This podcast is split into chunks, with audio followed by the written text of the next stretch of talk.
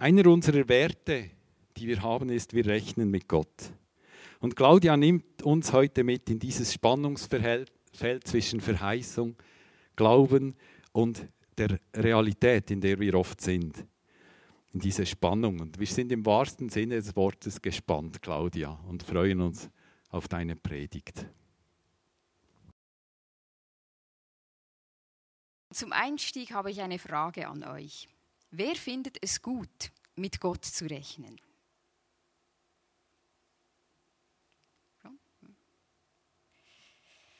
Und wer findet es nicht gut, mit Gott zu rechnen? Das habe ich mir schon gedacht, dass da wahrscheinlich niemand sich traut, die Hand aufzuheben. Darum wollen wir uns heute ein bisschen im Detail damit befassen, was es denn genau heißt, mit ihm zu rechnen. In unseren, in unseren Werten haben wir es unter anderem so formuliert, dass wir mit seinem Dasein rechnen, mit seinem Wirken rechnen, am Sonntag bei uns heute, aber auch in unserem Alltag. Aber wo ist die Grenze des Rechnens mit Gott? Wo wird aus einem Ich rechne mit Gott eher ein Ich verlasse mich nur auf Gott, wo das dann Schwierigkeiten geben kann. Zum Beispiel, wenn ich morgens keinen Wecker stelle, weil ich davon ausgehe, dass Gott ja weiß, wann ich aufstehen muss und ähm, ich kann mich ja darauf verlassen. Oder wenn ich mich nicht auf die Predigt vorbereite, weil ich denke, Gott könnte mir ja einfach heute Morgen direkt, ich habe den Heiligen Geist, könnte er mir eingeben, was ich sagen soll. Nicht, dass das nicht auch eine Möglichkeit wäre, das hat es sicher auch schon gegeben, aber äh, normalerweise, wenn jemand am Sonntag nach vorne steht und sagt, ja, ich habe in vielen Stunden eine Predigt vorbereitet und heute Morgen hat Gott mir gesagt, ich solle doch über etwas ganz anderes predigen, dann kann der Verdacht aufkommen, dass der oder diejenige vielleicht einfach nichts vorbereitet hat dann wird dann aus einem Ich verlasse mich auf Gott eher ein Hauptsache, ich muss nichts tun dafür. Wahrscheinlich hat aber von euch niemand einfach so den Wecker abgestellt und gehofft, dass Gott ihn weckt. Oder ich frage mal, hat jemand das mal gemacht? Oder lässt sich nie vom Wecker wecken? Gibt es das? Wirklich? Wow. Aber wecken euch, wecken, wecken euch die Tiere auf dem Bauernhof, oder? Das, ah, wirklich? Wow. Also ich brauche den Wecker meistens, muss ich zugeben. Die Frage bleibt, ob das vertrauensvolle Rechnen mit Gott eben in etwas Ungesundes abgleiten kann. Und wenn ja, wo passiert das? Dieser Grenze, die wollen wir, der wollen wir uns zusammen annähern. Ein Bild, das mir geholfen hat, das stammt aus dem Buch von Christoph Lenzen zum Vaterherzen Gottes. Er zeigt darin anhand des Kreuzes, also nehmen wir jetzt unseres, das hier in Holz steht, zwei Spannungsfelder auf im Leben von uns Christen. Das eine, die horizontale von links nach rechts, das zeigt die Spannung zwischen Vergangenheit und Zukunft. Wir können zu stark in der Vergangenheit leben oder zu stark in der Zukunft. Und die vertikale, also vom Fuß nach zum Kopf des Kreuzes, die zeigt uns das Irdische am Fuß und das Himmlische am Kopf des Kreuzes. Was meint er damit? Mit dem Irdischen vor allem die Realitäten des Lebens, das Menschenmögliche, aber auch das Menschen Unmögliche. Und mit dem Himmlischen eben Gottes Verheißungen, die Markus am Anfang erwähnt hat.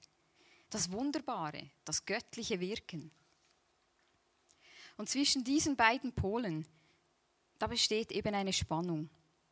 Und viele von uns, ich würde meinen, die meisten sogar, haben eine Tendenz zu einem der beiden Pole. Das ist in Ordnung, denn beide Seiten haben etwas Gutes. Und ungesund wird es, wenn wir zu stark und ausschließlich ganz am Fuß des Kreuzes oder ganz an der Spitze unterwegs sind. Ein Beispiel. Die einen von uns, die rechnen nie damit oder selten damit, dass Gott redet zu uns. Und wenn etwas Unangenehmes passiert, dann denken wir einfach, das ist das Leben. Es ist nicht immer fair. Die anderen, die halten jeden flüchtigen Gedanken, den sie haben, für das Reden Gottes und jeden Mückenstich für eine Anfechtung. Ein anderes Beispiel, die einen denken, Gott hilft denen, die sich selbst helfen, und sie rechnen nicht mit seiner Hilfe, sie quälen sich in allem alleine durch. Die anderen denken, Gott versorgt, und geben jede Verantwortung für ihr Leben ab, für die Gesundheit, die Finanzen, die Beziehung oder den Job, weil Gott kann es ja machen. Das wären jetzt wirklich die Extrempositionen an diesem Kreuz. Aber wo auf dieser Vertikale kippt denn eine Einstellung, die wir haben, ins Ungesunde? Und was für negative Folgen kann es haben, wenn wir zu stark auf der einen oder anderen Seite stehen? Wo ist die Linie? Wir schauen uns jetzt das an, diese beiden Pole, und zwar am Thema, das uns alle immer wieder beschäftigt, Krankheit und Gesundheit, Leben und Sterben und die Vergänglichkeit, die wir haben. Ich beginne mit der Sicht, die zu unseren charismatischen Wurzeln passt und die in unserem Wert auch ausgedrückt wird. Wir rechnen mit Gott, wir vertrauen auf sein Handeln und ich nenne das mal die Halleluja-Fraktion, die den Himmel im Blick hat. Das ist nicht böse gemeint, es äh, ist ja wirklich auch, es gibt viele Gründe, Halleluja zu sagen. Wenn wir uns hier eher finden, dann glauben wir fest, dass Gott nie zu spät kommt dass er immer eingreift, wenn wir darum bitten. Und ein so großes Gottvertrauen ist erst einmal ein großes Geschenk. Die Bibel gibt uns gute Gründe für dieses Vertrauen. Markus hat es gesagt. Das Neue Testament ist voller entsprechender Aussagen, Verheißungen, wie zum Beispiel diese im Johannesevangelium Kapitel 15, Vers 16. Nicht ihr habt mich erwählt, sondern ich habe euch erwählt ich habe euch dazu bestimmt, reiche Frucht zu bringen. Frucht, die Bestand hat. Darum gilt auch, alles, was ihr vom Vater in meinem Namen erbittet, wird er euch geben. Menschen, die so glauben können und unterwegs sind, die sind mit ihrem Blick zum Himmel oft ein Geschenk für andere. Sie beten kühn und ohne Unterlass für ihre Mitmenschen. Sie sind voller Optimismus und Zuversicht und Vertrauen. Und das tut anderen gut, die, dann, die davon vielleicht nicht so viel haben und einfach auch dankbar sind für Menschen, die ihnen zur Seite stehen. Wenn wir aber in dieser Einstellung so weit gehen, dass wir die Spannungen des Lebens ignorieren, dann wird es schädlich und dann wird es schmerzhaft. Dann verlassen unsere Füße den Boden. Ein Zeichen dafür ist zum Beispiel das, was ich am Anfang gesagt habe.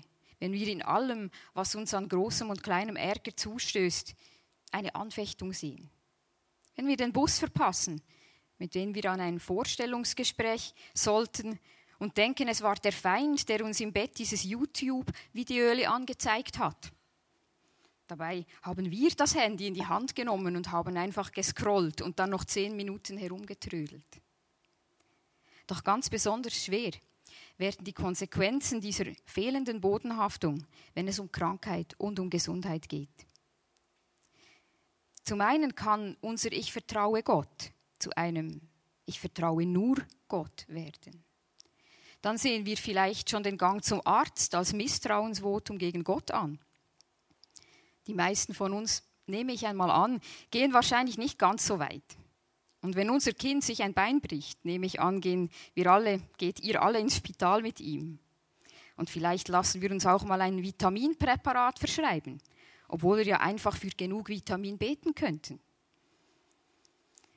Aber bei vielen Menschen und bei uns Christen denke ich besonders, fangen die Probleme an, die wir haben, haben wir Probleme damit, wenn es um chronische Schmerzen geht, wenn es um psychische Leiden geht. Und je stärker wir von einem magischen Bete nur genug und es wird passieren ausgehen, desto mehr müssen wir dieses Leiden ignorieren und desto mehr Mühe haben wir auch im Umgang mit Menschen, die nicht gleich gesund werden oder sogar dann natürlich, wenn Menschen trotz unserer Gebete sterben. Wir denken dann, ich habe doch gebetet. Im Namen Jesu, ich habe geglaubt. Gott will und kann immer heilen wenn ich dieser Theologie treu bleiben will, in dieser Extremform, dann muss ich diese Fälle ausblenden. Nicht mehr darüber reden und zum nächsten Objekt gehen, für das ich beten kann und dann hoffen, dass es mal klappt. Und im ganz extremen Fall, Markus hat es ein bisschen angetönt, denken wir, dass etwas mit unserem Gebet, mit unserem Glauben, mit unserem Leben nicht gestimmt hat, weil unser Gebet nicht funktioniert hat. Und wenn wir es noch eine Stufe weiter treiben, dann geben wir der Person die Schuld, für die wir gebetet haben. Weil sie nicht genug geglaubt hat oder weil sie noch Sünde in ihrem Leben hat. Wahrscheinlich machen wir da eine Grenze, machen das nicht, gehen nicht so weit. Aber trotzdem können wir mit der Einstellung Menschen tiefe Wunden zufügen. Wir sind ja selber auch manchmal krank.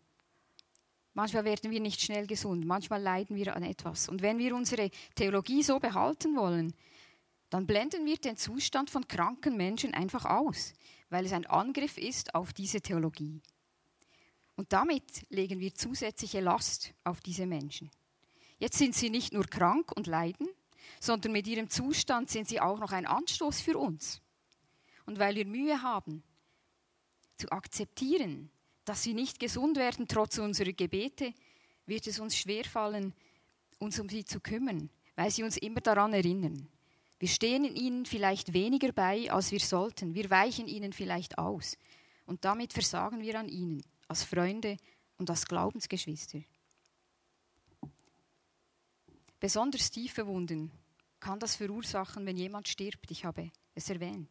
Und ich musste es selber erfahren vor zwei Jahren. Als mein Vater, ihr erinnert euch auch, vor zwei Jahren so plötzlich krank geworden ist und im Koma lag, im künstlichen, da habe ich mir auch alle Bibelstellen markiert, die Heilung verheißen. Und in den zwei Wochen, in denen er im Spital lag, da habe ich jeden Morgen und jeden Abend gebetet. Und ich habe fest geglaubt, dass er geheilt wird. Er ist trotzdem gestorben. Aber das ist nicht das, was mir heute am meisten Schmerzen macht. Mich schmerzt, dass ich mich an dem Tag, als er starb, nicht in Frieden verabschieden konnte.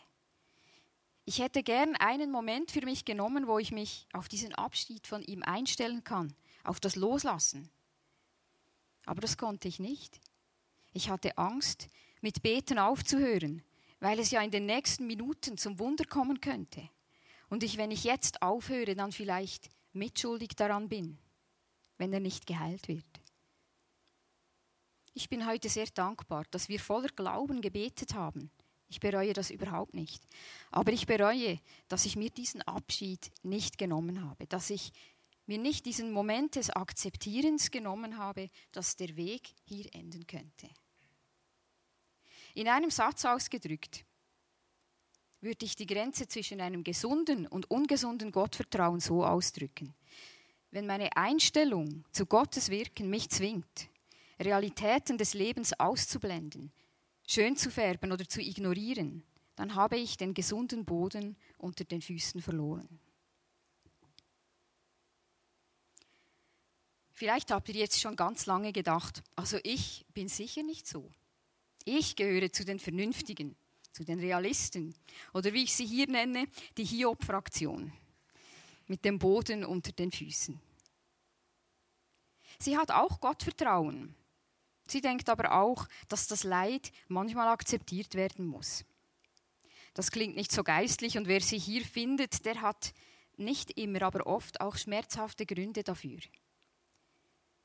Mancher ist vielleicht von Natur aus skeptisch, ein nüchterner Typ, aber viele von uns, und ich neige auch eher in diese Richtung, haben schmerzvolle Erfahrungen gemacht, dass ihr Glaube und ihre Gebete die ihre Liebsten eben nicht haben retten können, dass Menschen trotzdem gestorben sind oder nicht gesund werden, dass sich Situationen trotz langem Gebet nicht zum Besseren wenden. Und diese Menschen glauben, dass halt Leiden und Tod immer auch in dieser Welt sein werden, trotz aller Macht, die Gott hat und dass wir damit leben müssen. Und auch sie können sich auf biblische Fundamente stützen. Wir haben die Geschichte von Hiob, der dieser Fraktion den Namen geliehen hat. Hiob, der alles verloren hat. Kinder, Haus und Hof. Und dann auch noch krank geworden ist. So krank, bis er den Tag verflucht hat, an dem er geboren ist und Gott gefragt hat, warum hast du mich nicht im Mutterleib sterben lassen? Er bekommt ja dann alles dreifach oder mehr zurück. wie wir in der Bibel lesen, aber ich habe in der Ausbildung im Professional gelernt, dass es nicht einmal sicher ist, dass dieser letzte Teil, dieses Happy End in der Geschichte ursprünglich in der Bibel stand. Ist auch noch ein, ja, so ein bisschen ein Hammer. Und auch im Neuen Testament finden wir Verse, die vom Leiden sprechen, zum Beispiel Römer 8, 22 bis 23. Wir wissen, dass die ganze Schöpfung bis jetzt noch stöhnt und in den Wehen liegt, wie eine Frau bei der Geburt. Aber auch wir selbst, die doch schon als Anfang des neuen Lebens gleichsam als Anzahlung den Heiligen Geist bekommen haben, stöhnen ebenso in unserem Innern. Denn wir warten sehnsüchtig auf die volle Verwirklichung dessen, was Gott uns als seinen Kindern zugedacht hat, dass unser Leib von der Vergänglichkeit erlöst wird. Oder wir denken an Paulus und an den Stachel, bei dem er Gott bittet, dass er ihn wegnimmt. Wir wissen nicht genau, was es ist, aber Paulus sagt uns, er hat ihn ihm nicht weggenommen. Und ich bin sicher, Paulus hat mit dem nötigen Glauben dafür gebetet. Aber er hat sich dann an der Gnade genügen lassen. Menschen, die eher an diesem Ende, am unteren Ende des Kreuzes zu finden sind, die können auch ein Segen sein für andere. Sie scheuen sich nicht hinzusehen, wenn andere leiden. Sie haben auch kein Problem damit, das Leid zu sehen, das sich noch nicht in Sieg verwandelt hat. Sie sind oft einfach da mit praktischer Hilfe, mit mitfühlenden Worten und Menschen fühlen sich in ihrer Gegenwart angenommen und getragen, auch im Leiden, im Schmerz und in der Dunkelheit. Und auch das ist ein Segen. Aber auch diese Tendenz wird ungesund, wenn wir sie auf die Spitze treiben. Wenn wir aufgrund des Leids, das wir sehen, nur noch auf den Boden der Realitäten blicken, nur noch auf das Menschenmögliche, dann ignorieren wir einen wichtigen Teil des Evangeliums. Gottes Verheißungen nach mehr Himmel auf Erden, nach seinem Reich, das hier und jetzt schon ausbricht, und die Aufträge, die er seinen Jüngern, also uns, gegeben hat. Wenn wir so denken, dann werden wir nicht mehr wagen, überhaupt um Heilung zu beten, weil wir keine falschen Hoffnungen wecken und andere nicht enttäuschen wollen und nicht zuletzt, weil wir selbst nicht enttäuscht werden wollen. Und dann wird diese Schieflage zu einer self-fulfilling prophecy, zu einer sich selbst erfüllenden Prophezeiung. Wir wagen es nicht, für jemanden zu beten, aus Angst, dass nichts passiert. Und weil wir nicht beten, passiert nichts. Wenn wir diese zynische Einstellung weiter verbreiten, dann nehmen wir zusätzlich auch noch denen, die voller Hoffnung beten möchten, den Elan und die Zuversicht, die sie für ihre Gebete auch brauchen. Ich möchte auch diese Einstellung und diese Grenze in einem Satz zusammenfassen, wo wir vom gesunden Realismus in einen ungesunden Pessimismus und in eine Resignation hineingehen. Wenn meine Zweifel an Gottes Wirken mir die Hoffnung rauben, um Heilung oder Veränderung zu beten, weil ich nicht enttäuscht werden will, dann habe ich den Himmel aus den Augen verloren.